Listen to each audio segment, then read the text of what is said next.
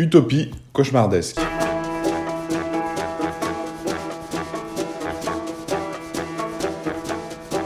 Fin 2018, dix ans après la crise de 2008, l'Institut de sondage Pew Research Center a réalisé un sondage dans 27 pays sur leur confiance en l'avenir. Si la confiance dans la situation économique du pays s'est améliorée pour les Allemands, les Américains ou les Français, dans plus de la moitié des pays, la population estime que la vie était financièrement plus facile il y a 20 ans qu'aujourd'hui. C'est le cas de 87% des Grecs, par exemple. Mais surtout, dans 18 des 27 pays étudiés, plus de la moitié des sondés pensent que le contexte économique sera plus difficile pour leurs enfants. En France, par exemple, c'est 80%. C'est un fait aujourd'hui, pour la première fois depuis la fin du second conflit mondial, une large majorité de parents sont inquiets pour l'avenir de leurs enfants et pensent que leur progéniture aura une vie plus ardue que la leur. Le pessimisme est donc de mise. Pourtant, la confiance en l'avenir est un instrument primordial du développement des sociétés et de leur manière de faire société justement. Les femmes et les hommes politiques ont les yeux constamment rivés sur les chiffres de confiance des consommateurs, qui sont un peu les chiffres garants d'une future bonne santé économique tant espérée. Or, la confiance ou la défiance en l'avenir d'un peuple transparaît dans les publications littéraires en vogue. La manière dont les individus imaginent leur futur est un moyen d'appréhender le climat social prédominant à une époque donnée. Et force est de constater qu'une littérature est particulièrement présente sur les étagères des librairies depuis quelque temps déjà, la dystopie. C'est un genre littéraire euh, qui s'est imposé à partir du XXe siècle, et on peut noter les plus grands succès du genre, devenus des ouvrages de référence comme Le meilleur des mondes d'Aldous Huxley, écrit en 1932, ou 1984 de George Orwell, écrit en 1948. Et les dystopies à succès qui interrogent notre futur, notre manière de faire société, continuent aujourd'hui avec par exemple la trilogie Matrix des sœurs Wachowski entre 1999 et 2003, ou encore La zone du dehors d'Alain Damasio publié en 1999. Euh, plus récemment, c'est la popularité d'une série comme Black Mirror, diffusée à partir de 2011 et créée par euh, Charlie Brooker, qui témoigne du succès du genre. En fait, toutes ces histoires ont quelque chose en commun. Elles nous décrivent un futur technologique sombre qui a mal tourné.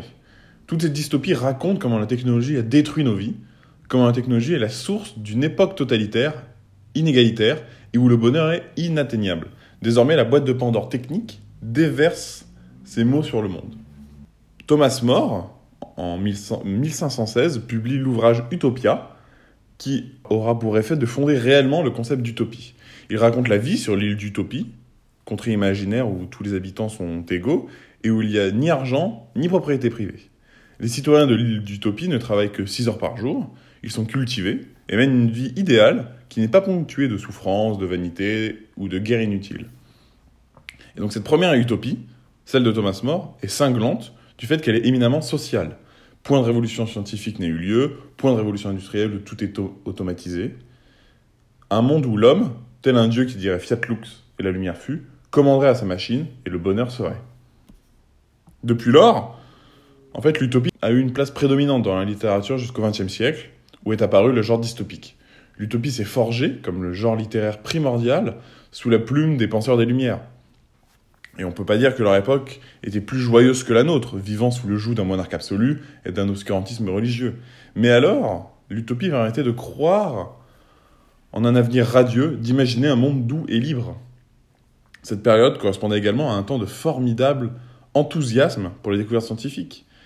Dans La vie intense, le philosophe Tristan Garcia décrit comment l'électricité a été accueillie par le public européen.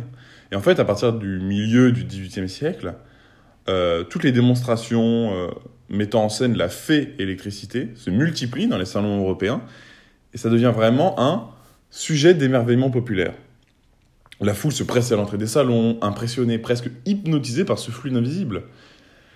Et donc Tristan Garcia, dans La vie intense, dit L'électricité, avant d'être l'humble servante de l'industrialisation et de devenir celle de l'électronique et des technologies de l'information, s'est d'abord présentée à l'Europe curieuse comme une immense espérance, qui a fait se pâmer les foules. Et en fait, de cet enthousiasme électrique est née une formidable foi dans le progrès et dans la modernité qui s'annonçait lumineuse. Mais pourtant, le XXe siècle marque un tournant. La voiture à 150 à l'heure sur l'autoroute de l'optimisme explose une roue et tombe dans le fossé. Comme nous l'avons indiqué, les premières grandes dystopies naissent à cette époque-là, notamment Le meilleur des mondes d'Aldous Huxley, publié en 1932. Et l'on note que le siècle des idéologies est marqué par l'émergence de l'échelle industrielle.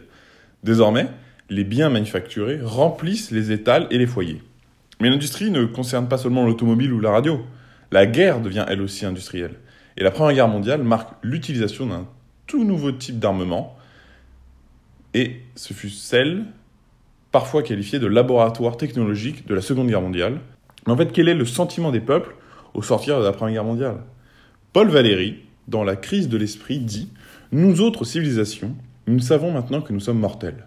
Nous sentons qu'une civilisation a la même fragilité qu'une vie. En effet, l'utopie civilisationnelle est désormais terminée. La Première Guerre mondiale aura causé plus de 18 millions de morts et plus de 20 millions de blessés, dont plus de 5 millions de gueules cassées. Le bilan est lourd et difficile de continuer à croire que l'homme s'envole vers une quelconque civilisation utopique. Idem après la Seconde Guerre mondiale.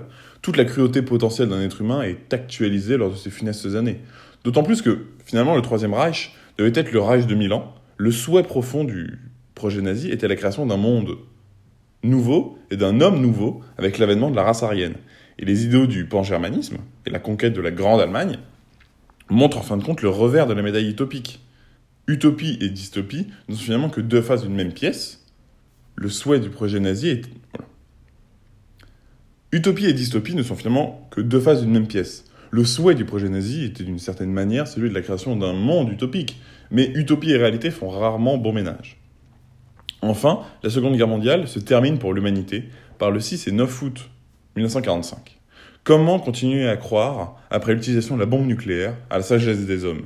Comment espérer que la technique nous rendra plus dignes, fort de nous des hommes meilleurs et raisonnables? Le voile est tombé et la réalité apparaît telle qu'elle est. Ce n'est pas une coïncidence, les dystopies qui fleurissent sur les états des librairies concernent presque tout le temps une société dont la technologie est virée au cauchemar. Le futur a déçu. Et pour revenir à l'étude du Pew Research Center, si l'on scrute le passé, en fait, les pessimistes n'ont pas forcément tort. Même si dans de nombreux pays, notamment en développement, le niveau de vie des dernières années s'est fortement amélioré par rapport aux générations précédentes, une étude récente, à partir de données américaines, relativise ces avancées dans les pays développés notamment. Par exemple, la part d'enfants ayant eu un meilleur niveau de vie que leurs parents est passée de 90% pour les Américains nés en 1940 à 50% pour ceux nés en 1984. Le capitalisme d'après-guerre offrait un horizon de progrès collectif par la consommation, mais surtout un horizon de progrès égalitaire. Or, tout cela s'est vite fissuré à partir du premier choc pétrolier de 1973. Si bien qu'aujourd'hui, cette promesse futuriste a déçu, le monde est inégalitaire, le progrès collectif s'est enrayé. Aujourd'hui, le futur des générations précédentes aura déçu. Et à cela s'ajoutent tous les indicateurs économiques qui virent au rouge et qui ne donnent pas forcément envie de reprendre un ticket pour l'attraction. Émergent alors les déclinistes, où à coup de chiffres catastrophiques sur le chômage, les inégalités ou encore l'éducation, on nous annonce la fin de notre civilisation. Et religieusement, certains prédisent l'avènement d'une singularité technologique, où l'homme serait dépassé, impuissant par la machine. Au regard du passé et des relations qu'a entretenues l'homme avec la technique, cela nourrit les plus fortes craintes et ne peut qu'empêcher les enfants de dormir. Dans un monde désillusionné, l'utopie devient un mythe. Mais alors, la dystopie s'effondre aussi. Il est aujourd'hui difficile de continuer à croire à l'avènement de ces grands principes civilisationnels, il faut sortir de la dichotomie utopie-dystopie. Car une fois qu'on connaît le tour du magicien, comment est encore bon public?